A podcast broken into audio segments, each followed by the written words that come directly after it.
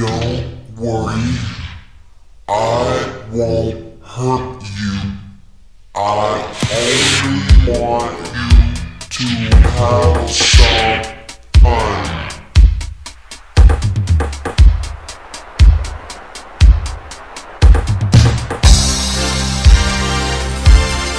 Buenos días, buenas tardes, buenas noches. Este, esperemos que se la estén pasando de lujo. Yo ahorita les voy a platicar de un lugar que fui mágico. Pero Tash desde hace una semana me está diciendo, oye, ¿qué tal libro? Oye, ¿qué tal libro? Entonces, que empiece Tash con su libro de no sé qué tantas cosas me estaba diciendo, de qué se trata este libro. Hay que les platique Tash. A ver, venga Tash, muy buenos Hola, días, bueno, buenas tardes. buenas olas. Más bien, hola. Hola, querido Mario, queridos este, escuchas, amigos que están por aquí con nosotros. Sí quiero comentar algo. Estás iluminado. Iluminado. Ajá. Regresaste iluminado. Ah, yo dije, no, pues sí, como eh, ahorita estamos grabando de mañana, pues sí, sí me veo. Estoy Sí, sí, iluminado. sí, te veo muy iluminado, claro. Sí, estás iluminado. Se está iluminado porque hizo un viaje extraordinario, Mario, que del, del cual este, ya nos platicará. Ahorita les platico. Pero bueno, se me Pues a movió ver, todo. platícanos del libro, Tash. Sí, el libro. se- a ver, aquí plantean una pregunta que, este, que siempre se ha hecho y que eso es, es- es entre chiste y lo que tú quieras.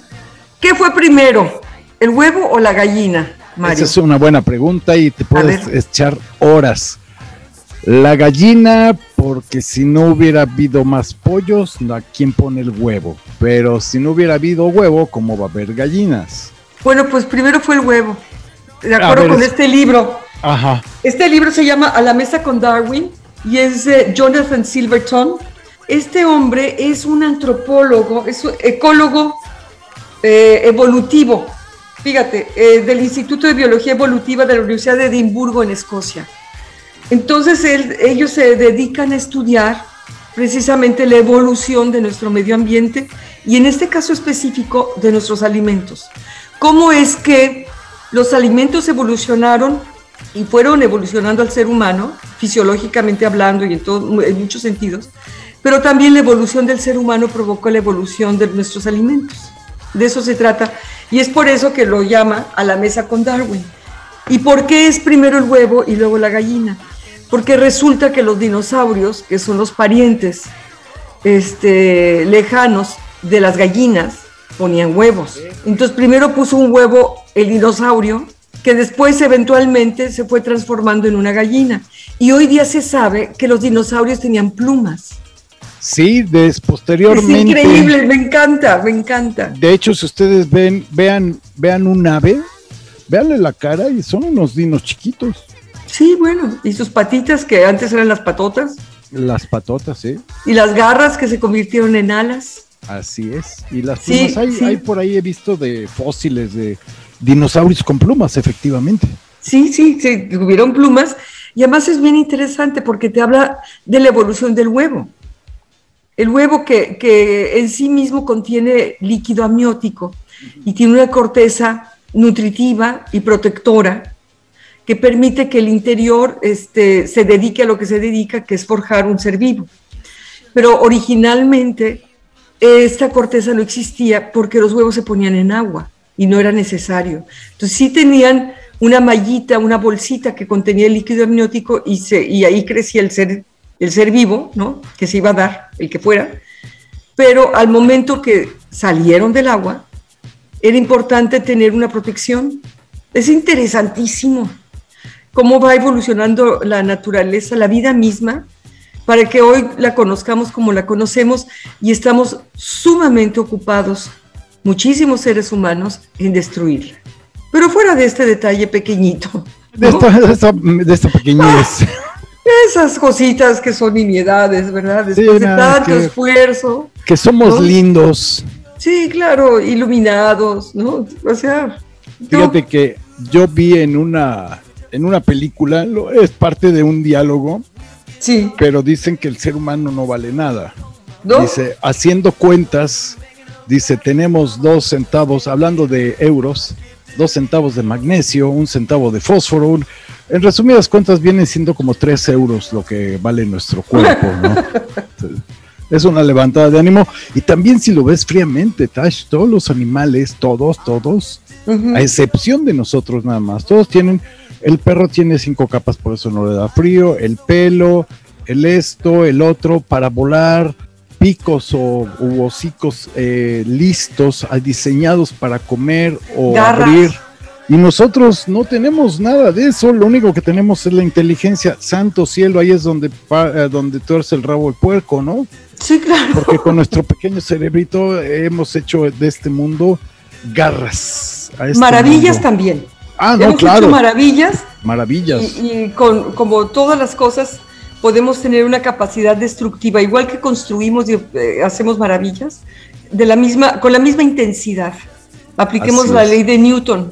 Ujú. A esta fuerza creativa, impresionante que es el ser humano, se opone otra igual, en sentido contrario, que Como pueden ver. Todavía no entramos al aire y ya nos están llegando llamadas. Sí, todavía. Eh, todavía siguen llegando llamadas. Sí. Así somos eh, de eficientes y de audaces que antes de que salga el programa al aire ya está sonando el teléfono, ya Sí, nos ya. están hablando. Y bueno, este es uno de los avances tecnológicos, ¿no? El teléfono, el teléfono celular, que ya se ha convertido más que nada en otra cosa más que el teléfono. O sea, el teléfono ya es de las cosas complementarias de un celular, porque bueno, las fotografías, las grabaciones, aplicaciones y cuánta cosa que el ser humano ha creado. Somos destructivos, desgraciadamente, y eh, como muchas veces he dicho, hay que creer en la humanidad. Como tú dices, hay gente muy, muy creativa que ha hecho este mundo mejor, pero bueno, hay de todo. Y hablando de este medio ambiente, fíjate que me fui a Tlaxcala, a un lugar que se llama Ana- Anacamilpa. Esto está en Tlaxcala. Y tiene poco, como 15 años, que descubrieron que en esa zona, por las condiciones es, climáticas y todo, sí. van luciérnagas. Van de mitades de, mitades de junio a mitades de julio. ¿A qué van? ¿A parearse o qué? aparearse y todo. Pero es un espectáculo, Tash. No te la acabas. Haz de cuenta que los árboles tienen series de Navidad, que es un prendedero y un apagadero. ¡Qué hermoso! Es algo. ¿Grabaste algo? eh, mira, En tu eh, teléfono, desgraciadamente eh, hay restricciones, ¿no? Por ejemplo, no puedes prender lámparas ni nada, Tienes porque a razón. las luciérnagas les molesta. Claro. Entonces el simple hecho de prender el celular, ya ves la luz que emite, Cierto. es razón. molesto. Ahí Sí. como que quise sacar ahí dos, tres furtivas, desgraciadamente no agarré nada, Ajá. pero pueden entrar a la biblioteca de Alejandría y ahí Claro. ver fotografías de, las luciérnagas. Y fui con Paco Ramos, el chico con el que platicamos el otro día, y Gaby.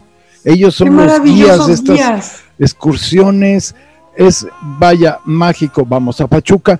Yo hace muchos años fui a Pachuca, es un lugar precioso, Y está muy cerca de la Ciudad de México, ¿no? a hora y media, estamos a hora y media. facilísimo llegar. Sí, está, está muy padre. Pero ahorita les voy a dar el número telefónico de Paco para que se contacten. Pero a ver, síguenos platicando, Tash, de este rollo. No, pues tú, libro. ahora, eh, es, es bueno, es que los dos estamos maravillados justamente con nuestro medio ambiente, no el que todavía nos queda y que nos queda mucho y que todavía tenemos mucho que hacer para rescatar la otra mitad del medio ambiente, eh, mucho trabajo, pero hay algunos científicos un poco más fatalistas que dicen que es imposible ya, que lo que se perdió se perdió, que estamos a una década, dos, de perderlo definitivamente todo. Otros dicen que no, que sí podemos. Pero bueno, las opiniones se dividen, pero todas coinciden en que sí vamos por mal camino, ¿no? En fin, aquí tiene esta cosa muy interesante, este libro que, que me encantó, eh, porque habla, bueno, el ser humano evoluciona, ¿no? Naturalmente. Y ho- hoy día conocemos, sabemos ya, eh, gracias a importantes descubrimientos que se han hecho, que existían más de una especie humana, que había varias, que, que, que no era nada más el neandertal y el no sé qué, y el no sé- sino que eran diferentes y fueron desapareciendo o se fueron, este, digamos, cruzando, digamos, eh, apareando con, con otras especies hasta que nosotros quedamos, lo que hoy se conoce como el ser humano, ¿no? Esto contribuyó a la evolución del ser humano contemporáneo. Pero es bien interesante, ese es un punto aparte, pero es bien interesante cuando habla, habla este libro de la domesticación del, alimento, particularmente de los granos, el trigo, el maíz, el maíz que hoy comemos no tiene nada que ver con el maíz que se comía hace 6.000 años, ¿no? O sea, todo esto es lo que aportan este tipo de investigadores. No, y además le hemos dado al traste a nuestro maíz en todo el mundo, ¿no? Ya con los transgénicos y todo esto es... No, y al trigo, un, montón de semillas. Es un montón de que se le ha hecho daño que se dio, se dio de que controlaba ciertas plagas hacerlo transgénico, pero no se dieron cuenta que afectan el entorno, ¿no? Lo que sucede es que el transgénico aparentemente no tiene la facultad, digamos, de reproducirse fácilmente como se reproduce el resto del maíz. Entonces, si tú quieres plantar maíz, no puedes utilizarlo, creo que los mismos granos, sino que tienes que volver a comprar, no sé. Es una cosa ahí, eh, a veces parece ser que fuera algo político, económico, más que, más que digamos, alimentario, social, no sé qué, que, que caminara por ahí el asunto. Pero mira, un día hay que platicar con una persona este, que sepa de estos asuntos, los pros y los contras del transgénico, ¿no? Yo conozco a alguien. Ah, perfecto. De hecho, busquemos, los pros y los contras. Sí, voy a buscarlo. Él se llama Rodrigo Solís. De hecho, él, hizo una su tesis fue de la migración de las mariposas monarcas de aquí a Canadá.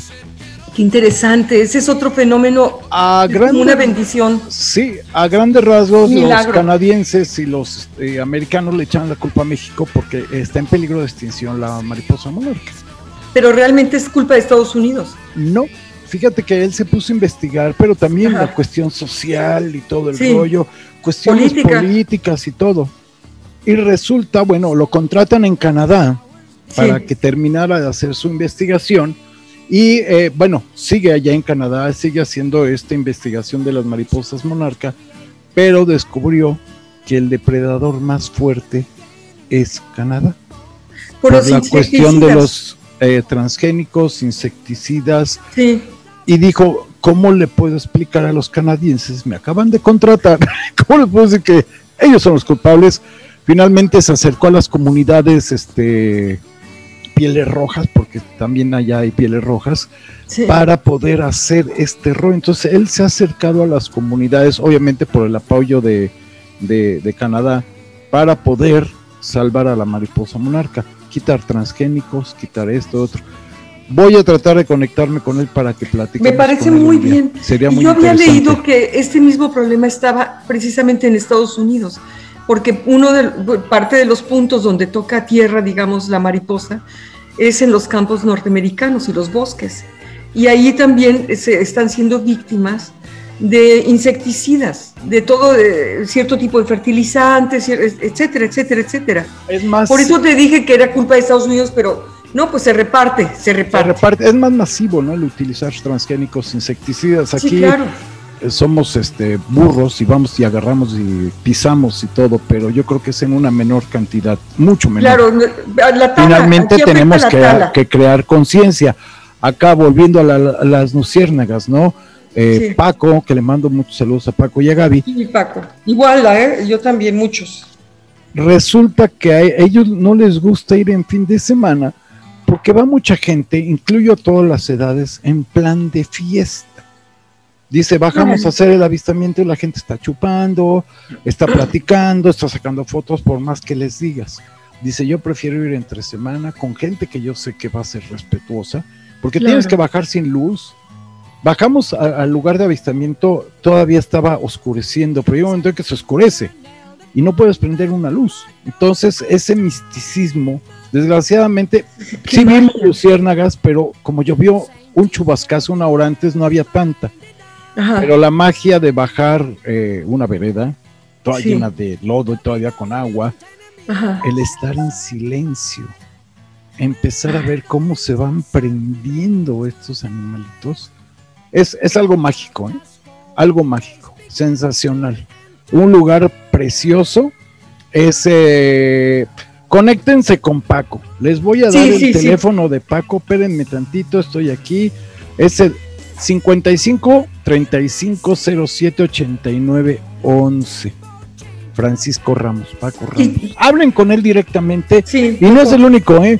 Va a ser uno en, en agosto, el Ajá. 7 y 8 de agosto. Antes de que se vaya. La Va a ser uno, no, va a ¿No? creo que va a ser uno en estos días. Háblenle Sí. para que se pongan de acuerdo. Pero 7 y 8 de agosto va a ser la ruta del vino y el queso. Ah, ¿en dónde va a Empieza ser? por ¿Querétaro? Peña Bernal, Ay, sí, se Querétaro. va aquí, se va allá, terminan en una vitivinícola que es la Azteca, porque él procura ayudar a la gente que no tiene tanta difusión y demás. Acá venimos a un lugar eh, que se llama el Rancho Los Compadres, Ajá. el señor Bulmaro, que le mando saludos, miel de magueytas, ¿Y qué tal? deliciosa. La, han estado promoviendo mucho para, para el cuidado de la salud de personas que no pueden consumir azúcar. Eh, nos explicaba don Bulmaro que, hablando de porcentajes, la miel de abeja comúnmente tiene un promedio de 70% de azúcar. Sí. La, la de maguey tiene un 10%.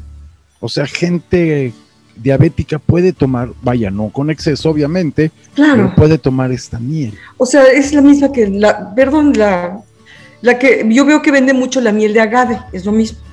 Es lo mismo. Nos Ah, explicaron el proceso, eh, las maravillas que tiene el, el maguey. Hay un museo que se llama el Museo Vivo en Tlaxcala. Y hay gente Ajá. ahí haciendo hilado, gente sacando este aguamiel de un maguey. O sea, ¡Qué maravilla! vayan, vayan. Fuiste, o sea, Comuníquese con todo eso hiciste en tu En camino dos a ver días. a, a las luciérnagas. Sí, entramos al. Viene siendo el teatro principal, teatro precioso, Ay, ese es bellísimo. Entramos bellísimo. a ver los ¿Viste los murales. murales otra vez? sensacional de los murales. Ah. Vayan, tienen que ir. La gente, no me topé con un Grinch.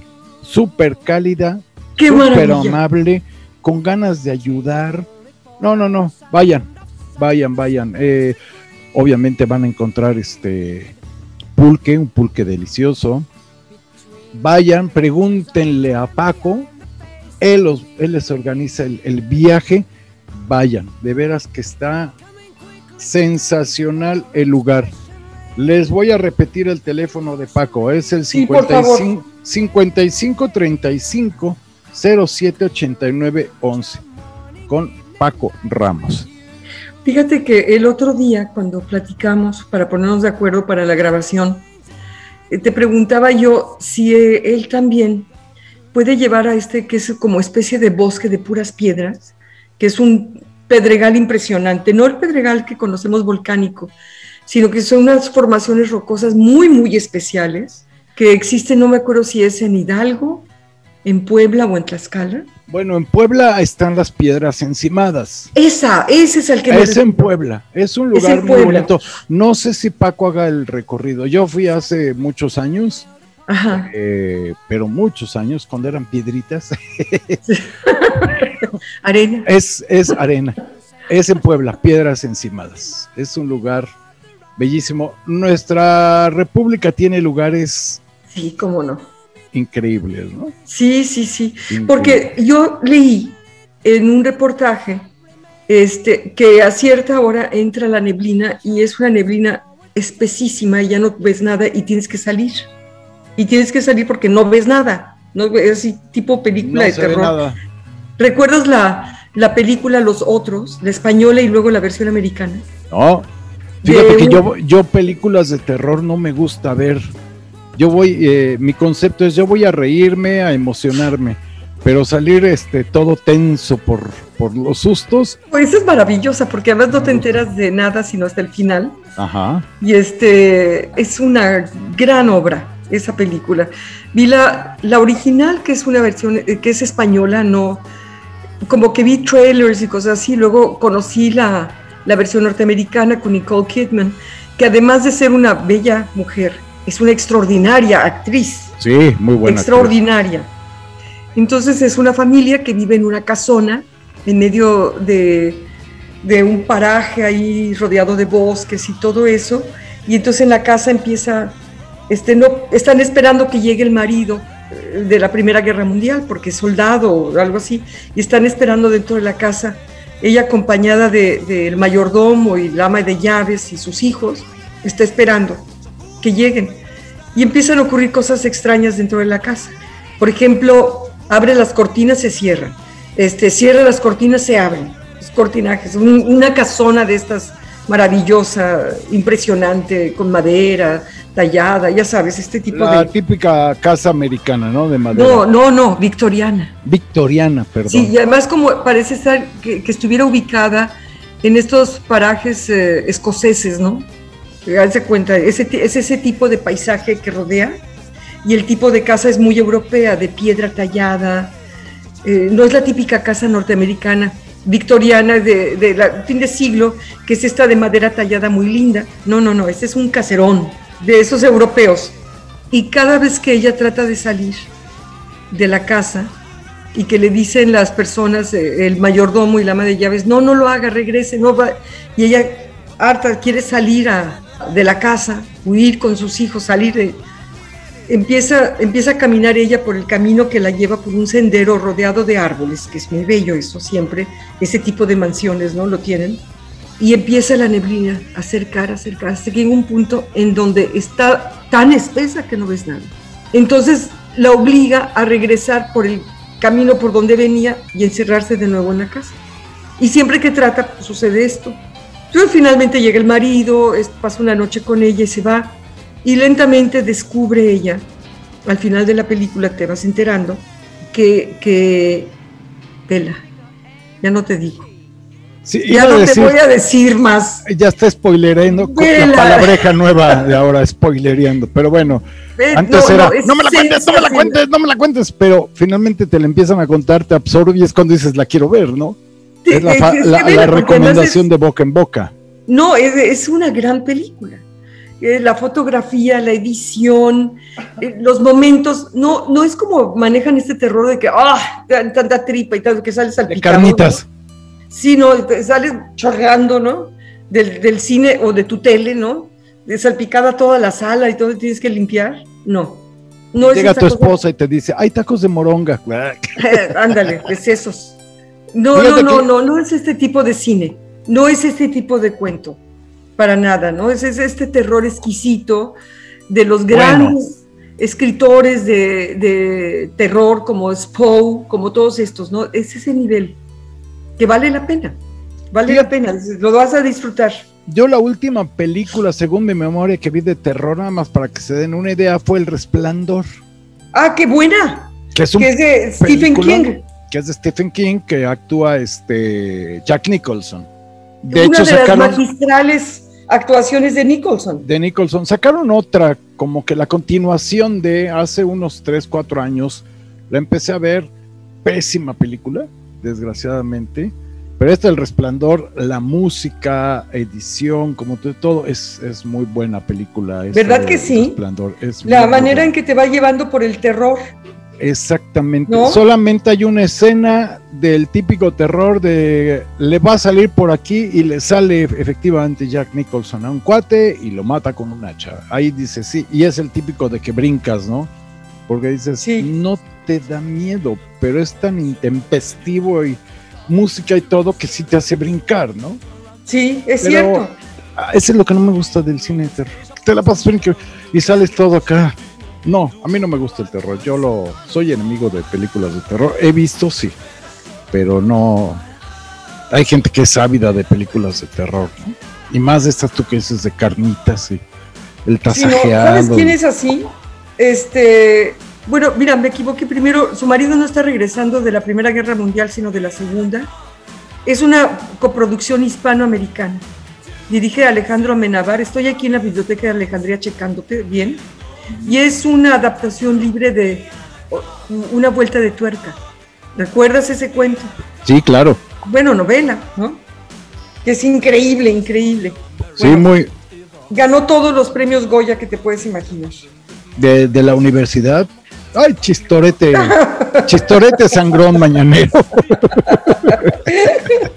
Estuvo muy bueno, muy bueno, muy bueno, muy bueno. Este. Pero vale la pena asomarse, ¿eh?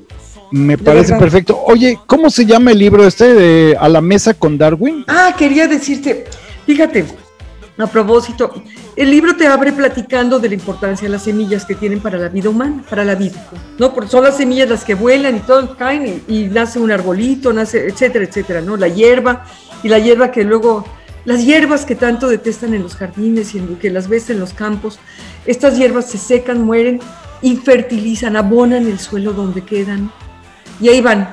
No, que claro que eh, tienes tu rosal divino y hay hierbas alrededor que se nutren del, del rosal, de los nutrientes de- que recibe el, el rosal. Te iba a decir el nopal, también el nopal.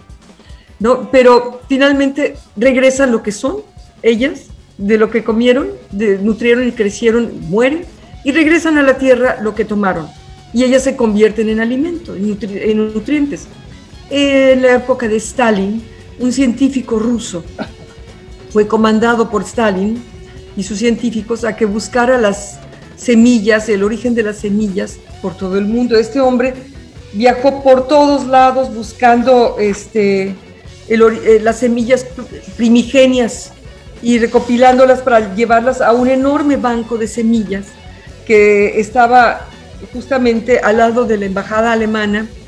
Eh, se viene la guerra y tal y cual, y entonces Hitler bombardea Moscú, pero procura, como sabía que existía ese banco de semillas, este, no lo toca porque él quiere esas semillas para su propio banco de semillas inmenso. Porque la idea es guardar semillas en caso que hubiera, porque la idea de Stalin era tener muchas semillas para las, evitar las hambrunas. Entonces se acabó, no sé qué, aquí tengo semillas, va, vamos a reproducir otra vez todo, sigamos adelante, ¿no? El caso es que Hitler quería lo mismo y controlar el alimento ¿no? del mundo entero, recopilando semillas. Hoy día existe un enorme eh, reservatorio, digamos, almacén inmenso de semillas, semillas de todo el mundo, de todo tipo de semillas. ¿En dónde?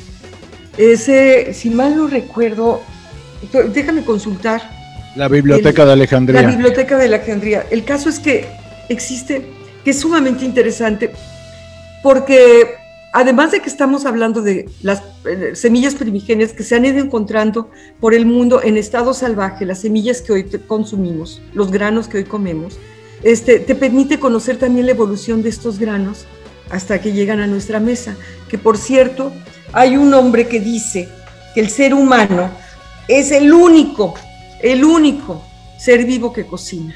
Y eso nos hace diferentes. de- y tiene razón, nos hace diferentes de... Es un diarista escocés. En 1785, mi biógrafo James Boswell escribió, mi definición de hombre es un animal que cocina. Ningún otro ser humano, ningún otro ser vivo cocina. Si de repente ves que el mapache y el, los hurones y el, eh, no sé, y el chimpancé están lavando un durazno, una manzana o whatever, ¿no? Lo que estén comiendo. Pero no lo están cocinando. No lo cocinan. Y el ser humano, y ya en el siglo XVIII lo dice Boswell, el ser humano cocina. Y fíjate que sí, lo que te habla de la inmensa capacidad del cerebro humano para controlar el medio ambiente, Sí, tenemos- domesticar el medio ambiente. Sí.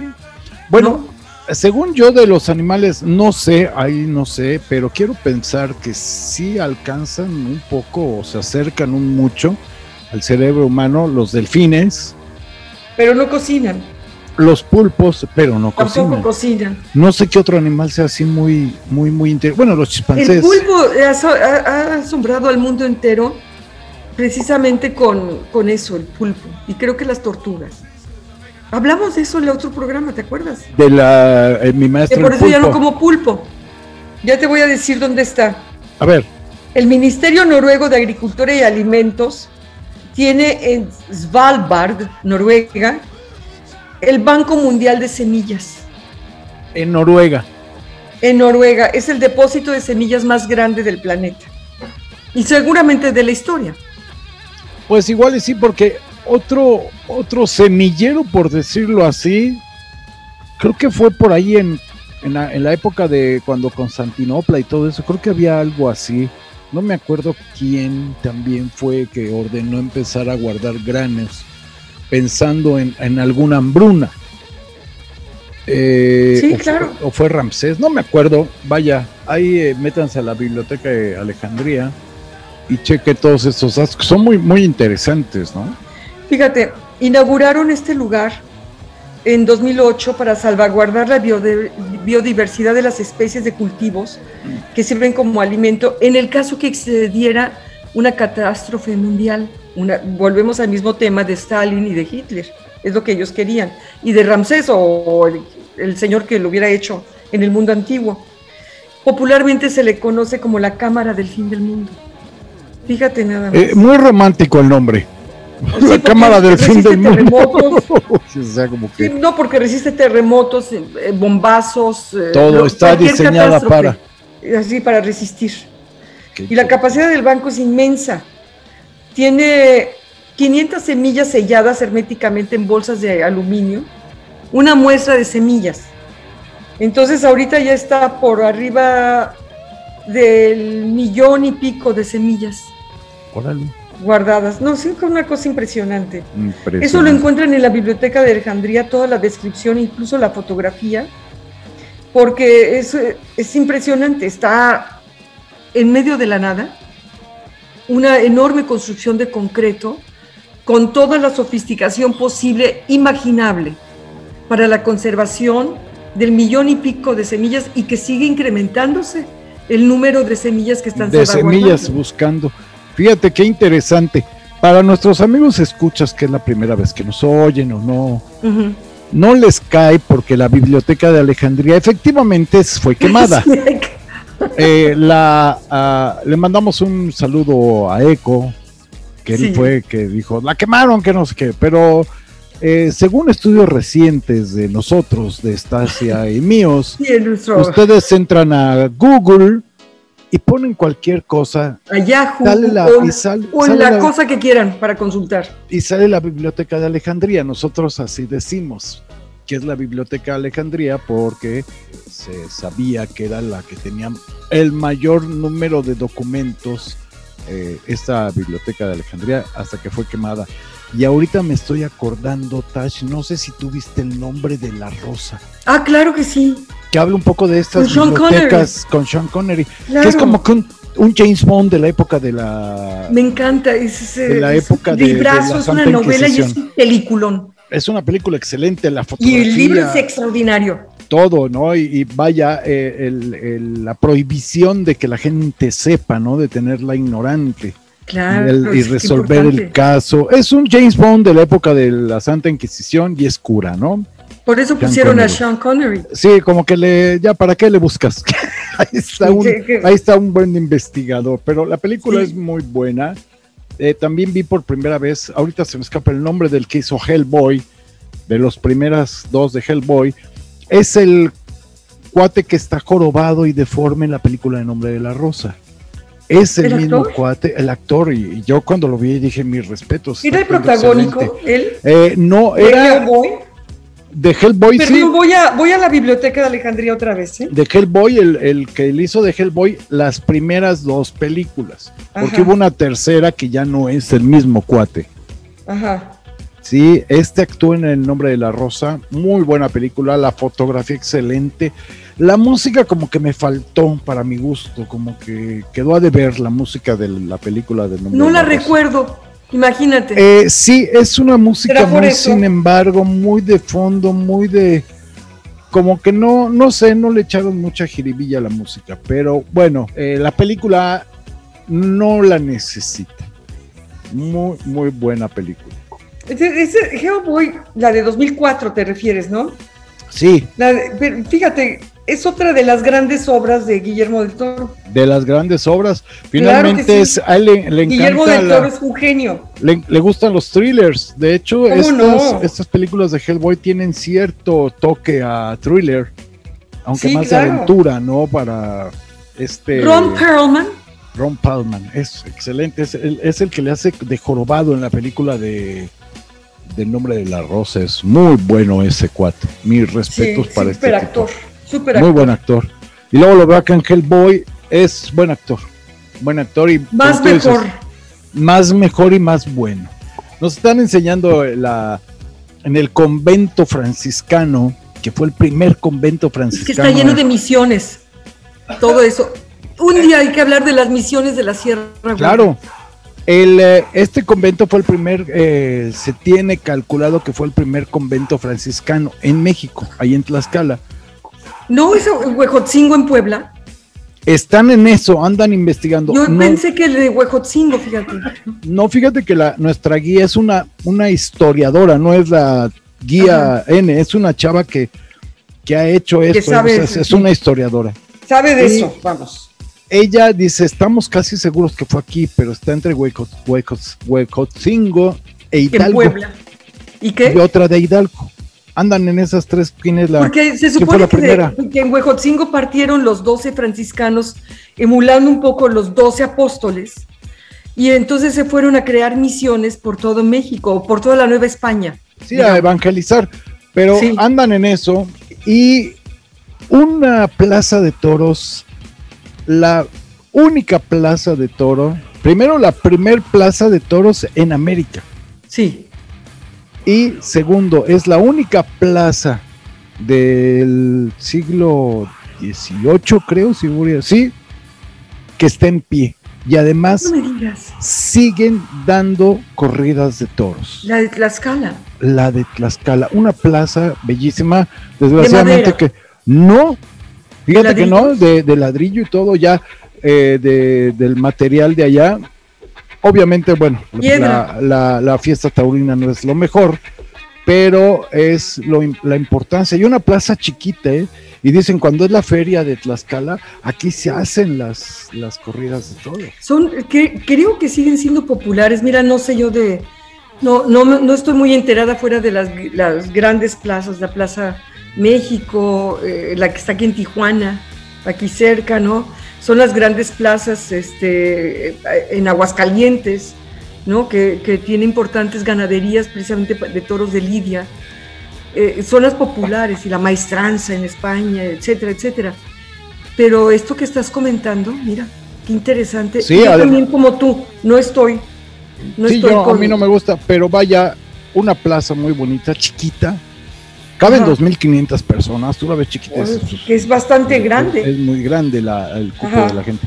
Una plaza Sí. muy bonita. Pasas, no crees que sea una plaza porque parece entrada de una casa. ya después entras y ya, ya se ve la plaza, ¿no? En la parte de arriba, donde está este convento, se ve la plaza. Muy, muy bonito lugar. Pues estás, Oye, dime. sí. No, pues ya nos vamos, ¿no? Pues ya nos vamos, Tash. La, Sale. la- la plática está muy rica, pero el tiempo al aire, ya saben ustedes, es mortal para la gente que nos gusta echar wiri wiri. Sí, es cierto. Qué, qué linda conversación. Muchas gracias. Tu aventura, yo sí, cuando ande por esas tierras, Ah, claro en esa época sí. del año, voy a ir a. Tienes a ver, que venir. las piedras encimadas, o como dijiste, amontonadas, o qué es? Piedras encimadas, Ah, ok. Y Piedras las luciérnagas. Las luciérnagas. Y eh, tiene una que se llama la ruta del café, la ruta del queso y el vino. Hace varios recorridos, Paco. Bueno. Sí, pues habrá que hacerlos. Sale. Así es. Nos vemos en una semana. No olviden de escuchar Yeseando también en Spotify. Nuestro correo electrónico es de ida y de vuelta 2021 arroba gmail.com. Un abrazo gigante. Bye bye. Bye, Bye. Mario. Chao. Don't be. I'm a fool to.